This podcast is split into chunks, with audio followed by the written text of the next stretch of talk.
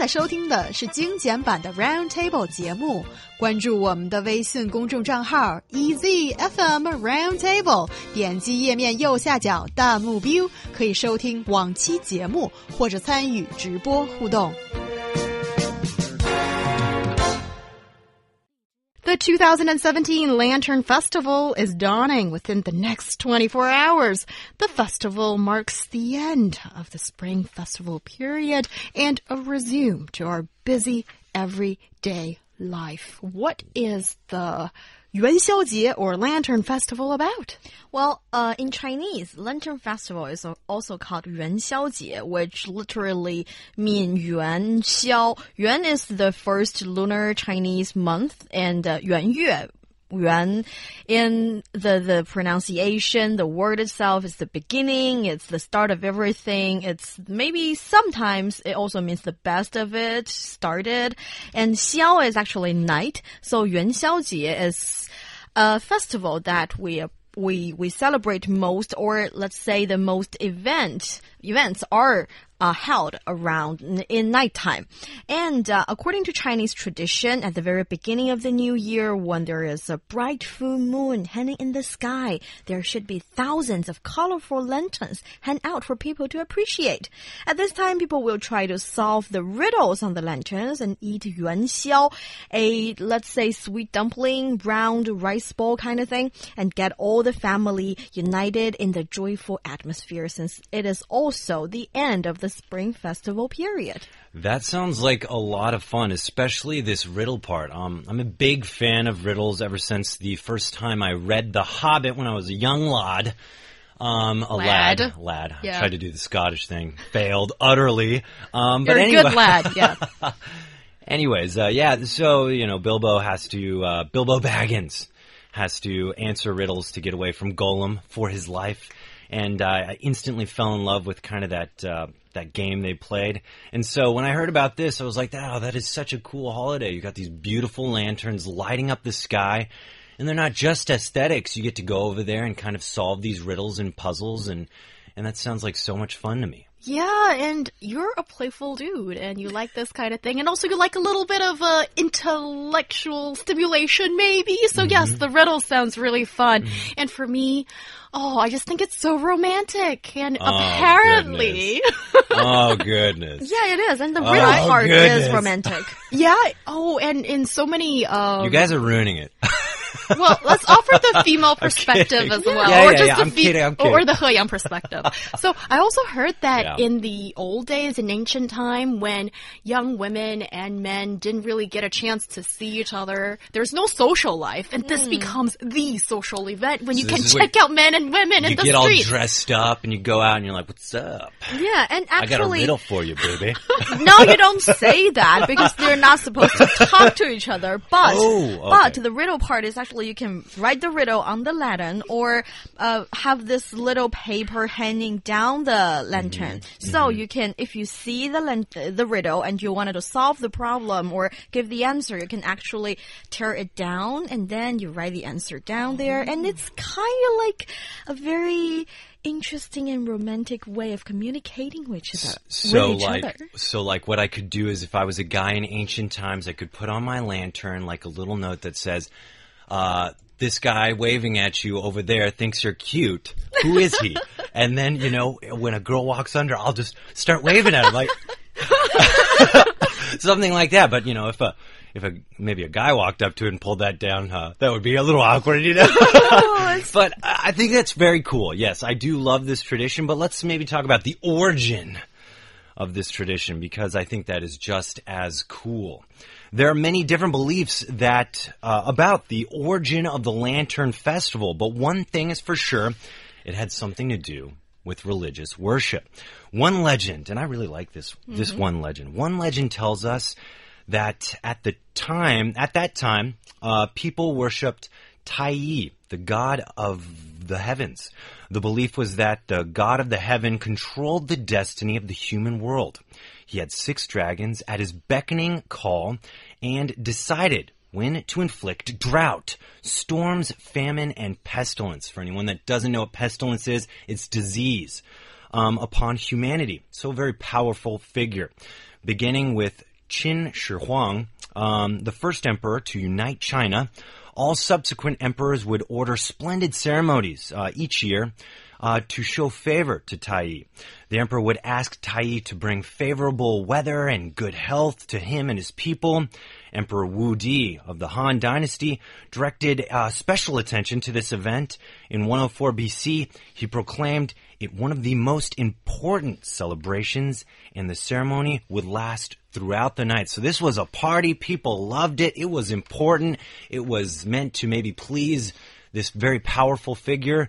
Um, but there's other legends as well. Yes, uh, this is actually also very interesting. And I wanted to say, since China has this really long and rich history, mm. a lot of religions sometimes they mixed up a little bit, and uh, the let's say racial or habit or way of worshiping gods or worshiping wh whatever kind of God in this within this religion will affect how the festival is nowadays. So in this different kind of uh, legend. Let's say it's about Han Mingdi in the Eastern Han Dynasty, which is Dong Han, and that is to say he heard that some monks lit lanterns in the temples to show respect to Buddha. So this is not about Taoism, um, uh, but or but about this uh, this mm -hmm. different kind of religion mm -hmm. and story and he heard that they do this in the in the temples to show respect to buddha on the 15th day of the first lunar month therefore he ordered all the temples and maybe people down the street to do this to show their respect to buddha and that also mixed in with today's tradition and there's one other one that I do want to make a quick shout out to. There's another legend that associates the Lantern Festival with Taoism. Tianguan is the Taoist god responsible for good fortune. His birthday falls on the 15th day of the first lunar month. It is said that Tianguan likes all types of entertainment, so followers prepare various kinds of activities during which they pray for good fortune. So, yes, there's a lot of history behind this holiday. Yes, and it sounds like there are various explanations too, and maybe we can take our own pick, which yeah. would convince yeah. you the most. But that's so interesting. And when we talk about history that goes back more than a thousand years sometimes, and you can still find certain traces of it in today's modern world. That is so interesting, so fascinating for mm -hmm. me. Mm-hmm. Okay, I'm just a dork in this department, and um, in a way, I feel you're connected to the past, mm -hmm. and it's our um, heritage yeah. that we get from our predecessors, and that is a pretty amazing feeling. I mean, it is really cool to think that for so many generations, since the BCs, people have been celebrating this holiday, which is going to fall tomorrow. That is beyond cool. Yes, and that is beyond cool. And what are the other uh, customs and mm-hmm. activities that we engage in even till today ooh, on Yuan Xiaojie. Oh, this special one I have some personal experience with is the uh, lantern watching, but for me it's like lantern making. So it, when I was in primary school, we had this kind of homework every because um this is the end of Spring Festival, which makes it also the end of the winter holiday, and then that is maybe around this holiday we we don't really finish um let's say stop all the winter winter holiday specifically at this festival event day, but around it, maybe a little bit later, a little bit ahead. Anyway, teachers will assign this special homework for kids to make their own lantern. And that is pretty fun for me too. At the very first several years, um, my parents tried to buy some for me, but then I decided, we decided to make it our own and then we will sit together, do some handy artwork and maybe paint the teeny tiny lantern and it's pretty fun. Yeah, that's really fun. And mm-hmm. actually, I remember doing this as well yeah. when I was a little girl. And I remember it was, um, we had this special class that's sort of like home engineering or, mm. you know, uh, I can't remember what's the equivalent in the US, but telling you how to like sew, teaching you how to maybe, maybe also make dishes and mm. clean your sneakers and including making a lantern. And I remember it was like the biggest assignment of the year.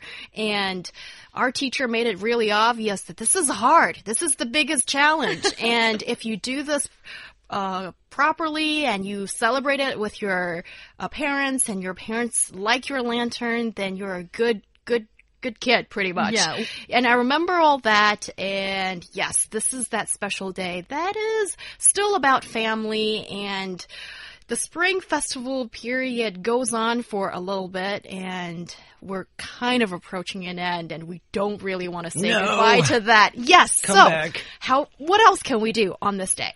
Well, okay, so yes, uh, lighting and appreciating these lanterns is just kind of the surface level of what happens here. You know, you'll see these in households, shopping malls, parks, uh, on the streets, attracting numerous viewers. Um, children may hold small lanterns while walking in the streets. But these lanterns have many times vivid artwork of traditional Chinese images such as fruits, flowers, birds, animals, buildings even.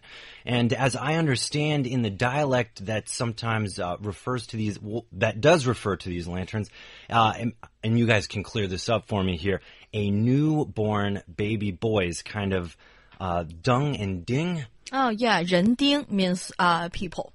Yeah, so it's kind of uh, lighting the lanterns means illuminating the future and giving birth. That's a really cool thought. And you know, I also realize that sometimes people will walk under a lantern and if they have a wish, maybe it'll come true. So maybe some women who want to become like pregnant or whatnot would walk under a hanging lantern and pray for a beautiful child. Oh, yeah. Well, her husband should work harder too. And oh, oh yeah, oh, don't let the woman oh. pray for the stuff. Oh, I'm just, yeah. Okay. And what else can we also do? And the thing that comes to mind is, oh, I love the eating part of every festival. Oh, yeah. yeah. So what are we eating? What are we eating on May or we're eating yuanxiao mm. and tangyuan, which are not exactly the same thing.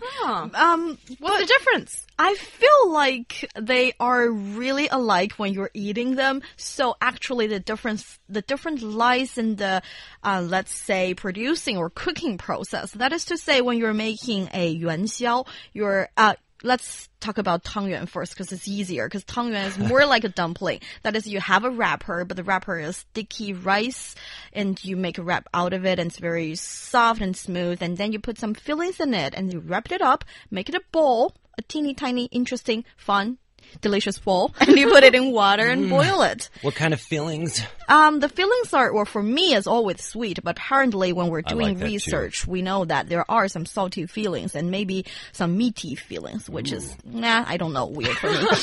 anyway, and then you put it in water and you boil mm. it, but sometimes you can also fry it. Ooh which is not my favorite oh. anyway. and there is also yuan xiao. Yuan xiao is a bit different because yuan xiao is you have the feeling, in your hand, it's Mm-hmm. sweet feeling, and you put it in a basket of flour and you shake it and snowballing it and you put some water, a little bit water on the filling so it can get a lot of flour on it. So you roll and you shake until it make a ball and it looks like a wrap, but it is not exactly a wrap. And also when you put it in water and boiling it, cause the flours are kind of stick to the filling. Mm-hmm. So the soup is a little bit thicker mm-hmm. and the 元宵 itself is a little bit thicker. So the texture is a little bit different. It's kind of like the difference between spaghetti and panis. It's all mm. pasta, but just different pasta. Right, I got you. Yes, uh, penne spaghetti. They are different kinds and shapes of pasta. But you know, this sounds you you got me hooked here. I'm interested. This sounds delicious. Sweet things in these rice balls. That sounds so good. But what about for chocolate lovers like me? Do you think? Oh, do you can you can have bean paste flavored or um, chocolate? Just give him the chocolate. Give me the chocolate. sesame paste. No chocolate. Before you under well, I actually I heard so many foreigners like these flavors chocolate freaks, just though. because they thought it's chocolate. So I don't think you can tell. So just have those. Oh, Yeah, so it's very common to have the red bean paste filling for anything in Yes. China. Uh, it's the most liked um, sweet and flavor. it kind I of think. tastes like chocolate. I, I until you realize it's not, Yeah, Ryan. and then yeah. yes, I'm sure you can get the chocolate filling ones too. And actually, Niu Honglin, I think there is quite a vast difference Ooh, in what is taste that? between Oh, it's going down. between Yuan Xiao and Tang Yuan, and it's a make or break thing. Wait, for because me. there's a north So and you south. have a- There's a north and south thing going on here, and you're Beijing Ren, right? Oh, here I feel like I'm betraying my heritage in you some way. are. Because Going on. usually the northerners eat Mm-hmm. yuan xiao, which is the bigger one. The uh Ooh, I like I like big big things. The doughy one. Yeah. yeah, and um the the texture is a little bit harder Mm-hmm. in comparison to the other, which is tangyuan that southern people tend to like a bit more, and it's yeah, it's more common seen Mm-hmm. in southern parts of China. So I, for once. Um, have to say, I don't really agree with the Northerners' taste here. that I think the Tangyuan is so much better because it is smooth and it's not as huge. Traitor. Don't make, make me feel worse, but I can't lie to my taste, and my tongue likes what it likes, which is the smooth and sweet tangyuan. And I made sure to stock up on that in my fridge, so we'll be having that in the family tomorrow.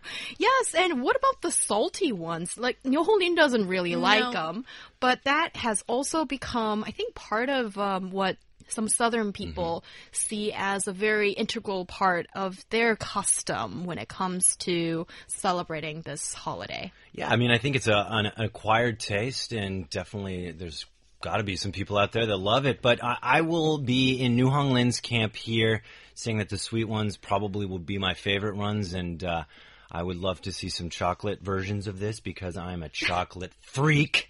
Um, but let, us talk about some of the other cool things that happened during this holiday because I, this holiday is like beyond cool in my opinion. I mean, lion dances.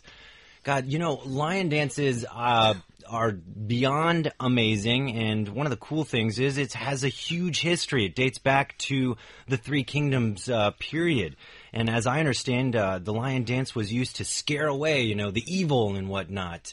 And I think that's such a cool idea. I really like it, and I remember growing up in San Francisco. Uh, many times, uh, it- you know, we have that ser- uh, area of the city called Chinatown, and uh, my family would go there and watch lots of lion dances for different Chinese holidays. And I imagine we might have seen a lion dance for Lantern Festival when I was a little boy, and I just didn't know it. So that's really cool. Yeah, and that is something that reminds me of the days in London when I was uh, in university. London there. town. Uh, the, the Chinatown in London. yeah, and uh, for the Spring Festival period and up till uh, the Lantern Festival, uh, around that time slot, there's going to be the Lion Dance and then loads of uh, lanterns on the streets, and it's a really nice feeling of home when you're away in London. And because they have a huge Chinese population there and a huge Chinatown, so yeah, I remember that being one of the very festival things that's closely associated to China, obviously, that people would actually go to Chinatown during this period of time just to get a little bit of exotic feeling in London. Yeah, and I think whenever it is this period of mm-hmm. the year, um, for all Chinese people who are not living in China particularly, you start missing home. You feel um, you want to be, you wish that you are here pretty much. And I know a lot of our listeners are not in China, and we have such a privilege to reach to you via the radio airwaves or um, the podcasts. And I just want to still say happy Chinese New Year to you and happy Lantern Festival to you too. You know, this is a sweet message from home. Yeah, and you know, uh, y- y- I would I would uh, ask uh, anyone that's not living here in China, but uh, misses this holiday and the feeling that comes with it. You know, there's uh, th- it's also celebrated in, in places like Hungary. I imagine probably Chicago, San Francisco, many big cities. If you're close by or near some of these bigger cities, you might be able to go and see some of these. Uh, some of these cool things. Like according to China Daily, animal lanterns are being seen in the Budapest Zoo in Hungary, April 7th, 2016. The Budapest Zoo is hosting Chinese Lantern Festival and it opened Thursday evening and will be repeated nightly from Friday onwards until May 22nd. So if there's anyone in near Hungary or, or Budapest, uh, you can catch it there. But I think that's so cool. I, I mean, uh, other places around the world really like this holiday too. It seems. Yes, and just have that uh, yuan or tangyuan and enjoy that wonderful day.